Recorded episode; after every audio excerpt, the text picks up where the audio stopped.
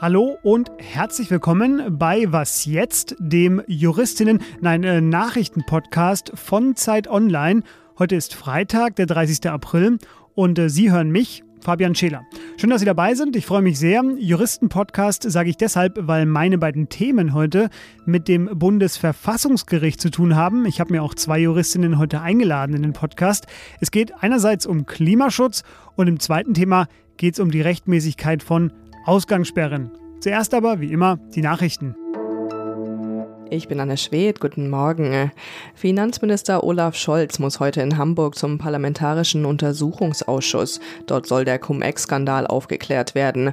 Scholz ist ehemaliger Hamburger Bürgermeister und traf sich 2017 und 2016 mit einem Miteigentümer der umstrittenen Warburg Bank. Eingeräumt hatte er das aber erst im Nachhinein.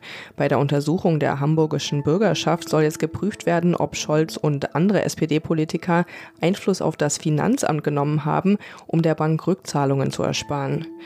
Bei den Feierlichkeiten zum jüdischen Fest Lag BaOmer in Israel sind zahlreiche Menschen bei einer Massenpanik ums Leben gekommen.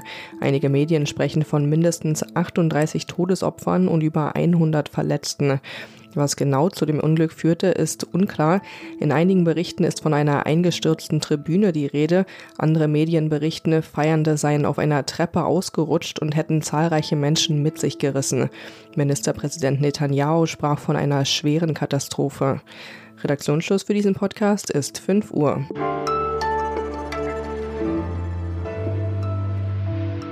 Es war gestern bei uns im Update hier schon Thema, aber die Entscheidung ist so grundlegend, dass wir sie heute nochmal besprechen, ein bisschen aus einer anderen Perspektive. Aber das Bundesverfassungsgericht hat entschieden, dass das Klimaschutzgesetz der Bundesregierung in Teilen nicht mit dem Grundgesetz vereinbar ist. Aus diesem Urteil gibt es viele bemerkenswerte Zitate. Ich greife mal eins heraus.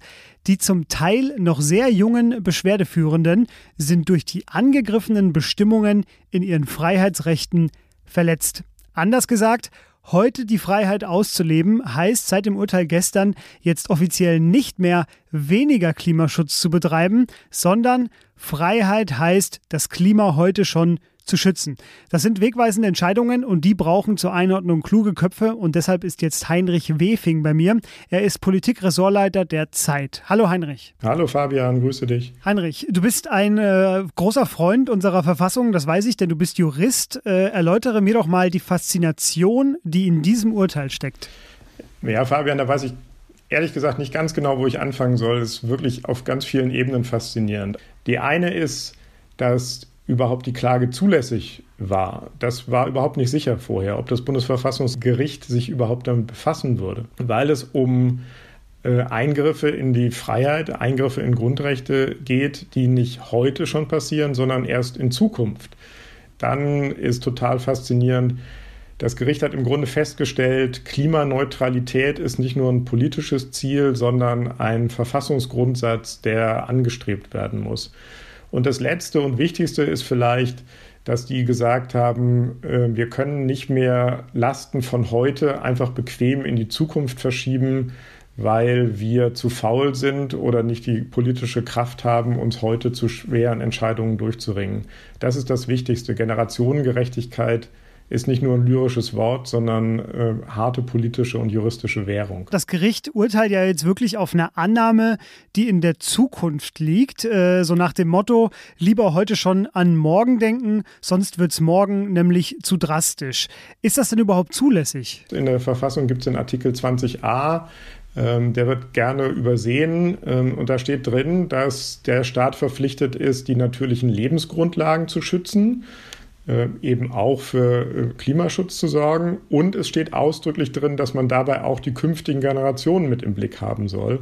Und genau deshalb konnte man sich auf diesen Artikel stützen. Und dazu kommt dann eben, dass die Bundesrepublik dem Pariser Klimaabkommen beigetreten ist. Und da steht ganz klar drin, äh, bis 2050 muss Klimaneutralität herrschen. Um das umzusetzen, gibt es dieses Bundesgesetz also insofern gibt es viele juristische Grundlagen, auf die man zugreifen kann, auf die das Gericht jetzt zugegriffen hat. Jetzt gibt es äh, Kollegen hier bei uns bei Zeit Online, äh, die haben getwittert, das sei die wichtigste innenpolitische Entscheidung des bisherigen Jahres. Ähm, was bedeutet das denn dann für künftige politische Entscheidungen? Die unmittelbaren Konsequenzen sind relativ gering. Ähm, das ist auch das Bemerkenswerte am Urteil. Das ist eher im Prinzipiellen wichtig. Die Entscheidung verpflichtet die Bundesregierung nämlich nur, dass sie bis Ende 2022 neue Klimaschutzziele äh, im Gesetz festlegt. Und zwar nicht nur äh, für den Zeitraum bis 2030, die gibt es schon, sondern eben auch für den Zeitraum 2030 bis 2050. Und da kommen dann sehr harte Entscheidungen auf uns zu. Und wenn man den Grundsatz ernst nimmt, dass man nicht alles in die Zukunft verschiebt, heißt das logisch, dass wir jetzt in Zukunft sehr viel drastischere Maßnahmen ergreifen müssen, um die Ziele jetzt schon zu erreichen. Und das wird vermutlich eine der wichtigsten Aufgaben der künftigen Bundesregierung. Das wollte ich auch gerade sagen. Das sieht jetzt schon danach aus, als sei das eine der größeren Aufgaben für die kommende Bundesregierung. Heinrich, dir vielen Dank. Danke dir, Fabian. Ciao.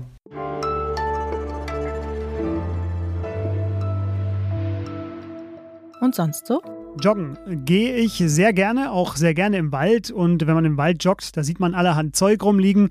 Leider natürlich viel Müll, leere Flaschen, auch mal ein altes Fahrrad oder sowas. Aber eine Handgranate, das war bei mir zum Glück noch nicht der Fall. So einen Fund hat dieser Tage jetzt eine Joggerin im bayerischen Passau gemacht. Sie hat natürlich sofort die Polizei gerufen, die hat wiederum das Sprengkommando anrücken lassen. Und das Sprengkommando, das fand dann in einer Plastiktüte weitere sehr, sehr verdächtige Gegenstände, nämlich Kondome und Gleitgel. Es hätte eine interessante Sprengung werden können, aber die Polizei hat nach einer Internetrecherche und einer eingehenden Prüfung vor Ort herausgefunden, die Handgranate war natürlich nicht echt, sondern Sexspielzeug. Jetzt bleibt bei mir nur noch die Frage, hm, naja, also wie genau? Naja, Sie haben ja selber Fantasie.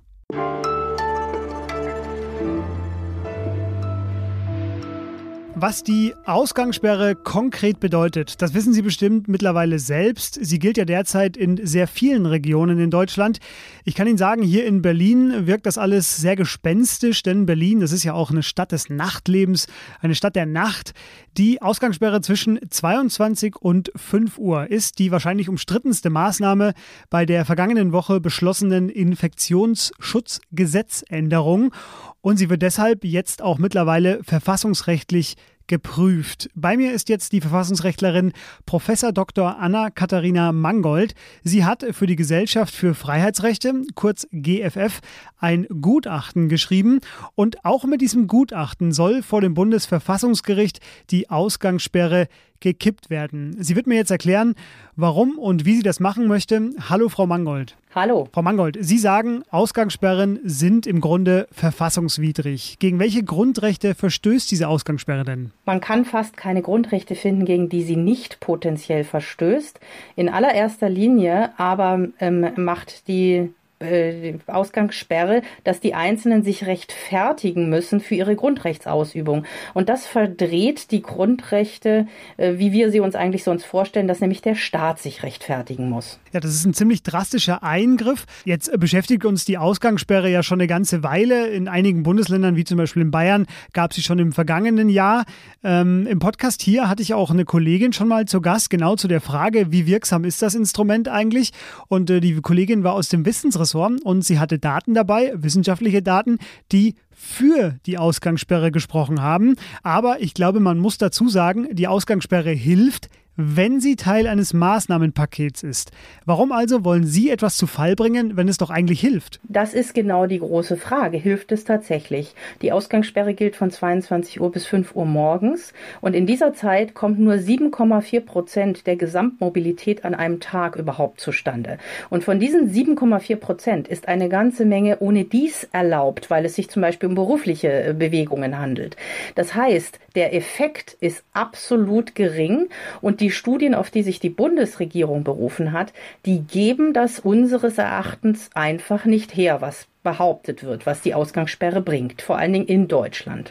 Jetzt ist die Ausgangssperre ja in Deutschland an einen Inzidenzwert gekoppelt, nämlich an den Inzidenzwert 100. Und genau diese Koppelung, die kritisieren Sie. Warum? Weil der, Aus der Inzidenzwert 100 sowohl der Eingangswert für den Beginn dieser Ausgangssperren ist, als auch der Ausgangswert. Das heißt, in dem Moment, wo die Inzidenz ganz knapp unter 100 fällt, hören die Ausgangssperren ganz kurz auf. Nun wissen wir ja aber über die ähm, exponentielle Entwicklung, dass es sofort wieder über 100 gehen wird. Das heißt, wir haben ein On-Off der Ausgangssperre, ein Jojo-Lockdown, wie wir das nennen, der einfach nicht sinnführend ist, dauerhaft die Inzidenzwerte unter Kontrolle zu bringen. Letzte Frage. Ähm, Sie haben einen Eilantrag gestellt. Wann will Sie denn das Bundesverfassungsgericht Bundesgericht dazu äußern? Ja, das weiß ich auch nicht. Ich hoffe natürlich, dass Sie sich bald äußern. Ähm, mir ist bekannt, dass äh, vor einigen Tagen bereits 110 Verfassungsbeschwerden dem Bundesverfassungsgericht vorlagen. Die haben also mächtig was zu tun, weil ja alle immer auch noch ein bisschen was anderes äh, rügen. Aber ich rechne schon damit, dass in Kürze eine Entscheidung getroffen werden wird, denn es ist ja jeden Tag so, dass die Grundrechte eingeschränkt bleiben. Ja, dann bleibe ich mal sehr gespannt, wie das ausgeht am Ende. Danke Ihnen, Ihr Gutachten und auch weitere Artikel dazu zur Ausgangssperre finden Sie, liebe Hörerinnen und Hörer, in den Show Notes. Und das war was jetzt am Freitagmorgen. Später wie immer unser Update, dieses Mal mit Pia Rauschenberger. Kritik zur heutigen Sendung richten Sie bitte direkt ans Bundesverfassungsgericht. Nein, natürlich nicht. Sie schreiben uns eine Mail an wasjetzt.zeit.de. Bleiben Sie uns treu, bleiben Sie uns gewogen, verbuddeln Sie, falls Sie welches haben, Ihr Sexspielzeug einfach nicht im Wald und äh, bleiben Sie auch sonst gesund. Tschüss.